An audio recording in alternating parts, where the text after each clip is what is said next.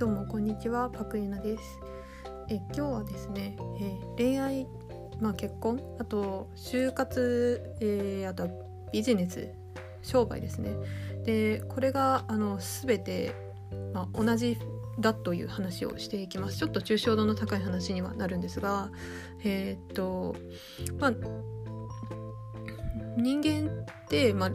恋愛結婚とかあとは就活っていう、あのこの人生として、あのこのフェーズを通っていく人が、まあ、多いと思うんですよ。多いですよね。で、えーとまあ、私自身この、まあ、小学生中学生高校生と、まあ、ずっとなんかもう家家辛いしもうちょっと一人で生きていくしかないともう死ぬしかないと思っていたんですが、まあ、今こうやってあの幸せに自分のことが好きになって生きられてるのは、まあ、恋愛とか結婚あとはまあ就活もうまくいったっていうところが大きくてで、まあ、なんでうまくいったのかっていうその分析をするときにあのまずそのフェーズのそれぞれのフェーズの細分化をすることが大事なんですよね。でまあ例えばえー、と具体的に、まあ、恋愛とか結婚で言うとまずは相手に出会わないといけないですよね。で相手に、まあ、こういう人間がいるんだっていうのを認知してもらうまず最初に。で、まあ、そこから興味を持ってもらって自分を知ってもらう。でまあそこからあの自分を魅力的だなって思わせることができれば、まあ、付き合えたりだとかあとはま結婚に至るわけですよね。でこれをあの就活にももうま同じような、えーフェーズを踏んでいてで就活はまず自分でエントリーをしますよね企業に。でこれは企業に対して自分を認知してもらう知ってもらう。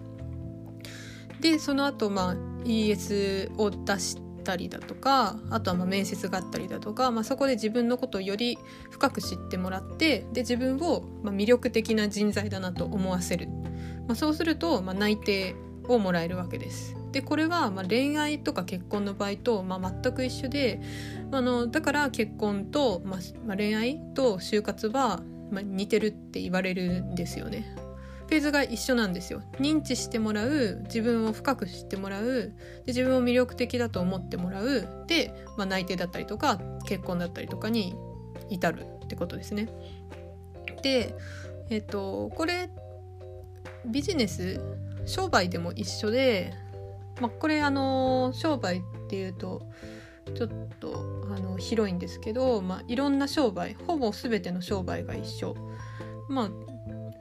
近所のパン屋さんでも一緒だし例えば資生堂とかそういうあのクソでかい会社でも一緒なんですが、まあ、規模が違うだけでやってることは一緒で、まあ、最初に広告を打ったりだとかであの、まあ、看板を立てたりだとかで集客をしますよね。で、まあ、こういうお店があるんだよこういう製品があるんだよっていうのを認知してもらう。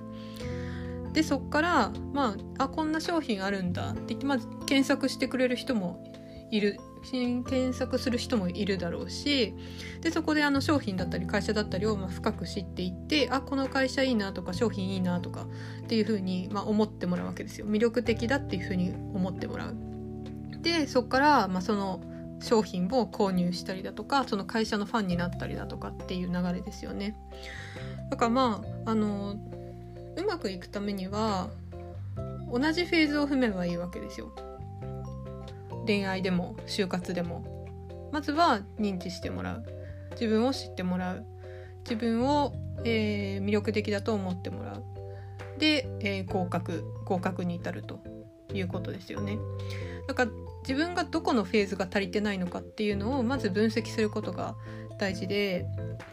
例えば、まあ、彼女が彼氏が欲しいのに、まあ、出会いがなかったら、まあ、そりゃできないですよね。であのその出会った後に、まあ、自分のことを喋っていかなければ自己開示をしなければ自分は魅力的だとも思ってもらえないわけですよだから自分で黙ってたらあの魅力的だと思ってもらえないで自分がどこが足りてないのかっていうことですよね。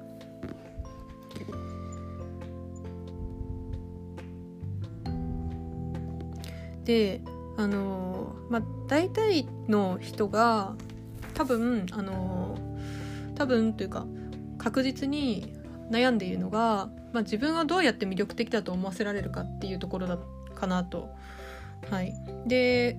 えっ、とまあ簡単というかまあ単純なんですけどやっぱりあの自分の外見を磨くことっていうのがその自分を魅力的に見せられるかっていうところにかなり直結していてなぜかというと人間の第一印象の半分ぐらいは視覚で決まってしまうわけなんですよ50%以上。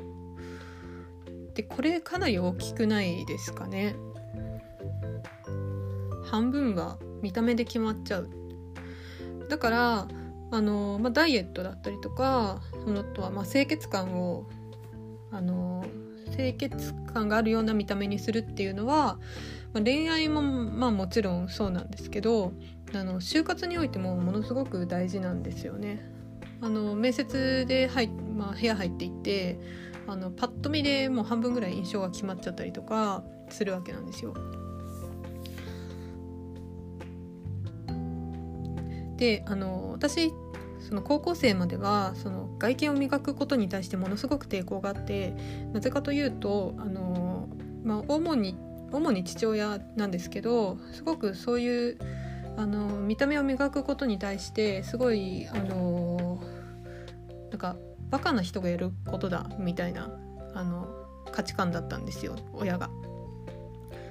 だから例えばあの、まあ、そもそもバラエティーとかが嫌いだったんですけど父親はバラエティーとかに出てるその例えば女性のモデル芸能人の方とかを見てあのすごい見た目ばっかり磨いてて中身空っぽだなみたいなそういう発言を繰り返してたりとかしてだから私はすごく見た目を磨くことに抵抗がありました。まあバカな人がやることだとか男に媚びを売る人がやることだみたいな価値観がものすごくあってでもそれってあの間違間違っていてまあ外見を磨きたい人は磨けばいいし磨磨くあの磨かなくてもいいやって思ってる人は磨かなくてもいいいいわけじゃないですかだからそれって個人の自由だし見た目を、まあ、単純に見た目を磨くとあのテンションが上がるわけですよ。朝起きて自分の姿を見て、まあ、素敵だなって思ったりとかあのあとは本当に分かりやすく周りの反応が変わるわけですよね。あの恋愛的な意味じゃなくても、まあ、モテるようになるしすごいあのソフトな対応をされるようになるんですよねきちんとした対応をされる。であのまあ、これって清潔感っていうのは誰でも出せるし私もあの大学入学した時から今1 5キロぐらい痩せたんですけどあの本当に誰でも痩せれるし清潔感も出せるし、まあ、そうなるともうチチートなんですよねこれは。なんか特にあの対人関係の仕事してる人とかは絶対にあの清潔感出すべきだし、まあ、まずモテますね磨くと。で自分に自信が出るからその他人に依存しなくなってで余計モテる他人に依存する人ってやっぱり人モテしないのでやっぱり人間は自分に自信があって輝いてる人が好きなのでやっぱりその、まあ、外見から磨いていってで中身もあの徐々にそういう自分は好きっていう自分のことを好きっていうマインドに近づいていく。なんであのすごく手っ取り早くあの自分を好きになる方法としては外見を磨くっていうのはかなりおすすめですね。で、まあ、まず外見を、まあ、磨くっていうことに関しては具体的な方法についてはいろいろ話していくんですがで、えっとまあ、就活ではその、まあ、見た目を磨くことだけではまあ当然ダメで、まあまあ、恋愛も、まあ、まあそうってそうなんですけど恋愛はまあ見た目の要素がすごく強いからででもまあ就活ではまあやっぱそれだけじゃダメなわけで。で私もすごい就活する時に、まあ、な自分何の実績もないし大丈夫かなって思ってたんですよ。例えば理系だったけど例えばうんと留学したことないし学会で全然結果も出してないし別にサークルでもそんななんかあのリーダーとかやってたわけじゃないし何を話そうって思ってたんですけどであと、まあ、ネットに情報もねいっぱいあるしね就活だと。なんだけどでも就活で大事なのって別にすごくすごい実績があることではなくて自分の考えを自分で相手に伝わるようにうまく伝えることっていう能力の方が大切でだから何をやってきたかじゃなくてえー、っと自分がこう考えてこう行動しましたっていうのを言えるのが大事なんですよその実績の凄さじゃなくて。であの現に私もそれであのまあ誰でも誰でも名前を知ってるような会社に入社できているのでこれはもう間違いない事実明白な事実なんですよね別にものすごく実績があることが大事ではなくて自分の頭で考えて自分の人生を行動してきたかどうかっていうのを話せるかが大事ですね。であのこの辺もね今後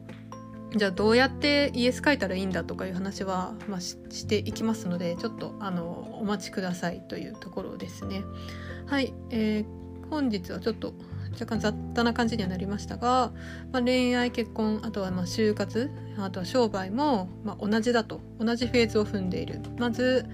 えー、自分を認知してもらって自分を知ってもらう自分の詳細情報を知ってもらってで自分を魅力的だと思ってもらもらいますとでそうすると、まあ、最終的に付き合ったりだとか内定だったりとかあとはまあ商品を買ってもらえるっていうことになるという話でした。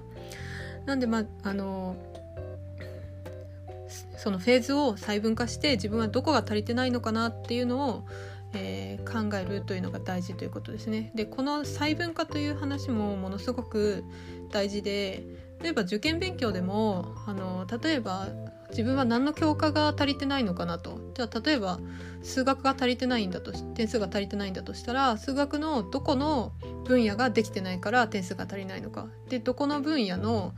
例えばここの概念が分かってないからダメなのかとかこういうあの細分化っていうのはものすごく大事で何事においても。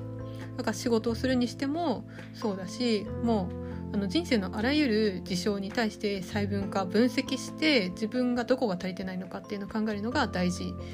なわけです。はい、ちょっと最後 最後も話がそれましたが、はい、今回は以上になります。また聞いてください。バイバイ。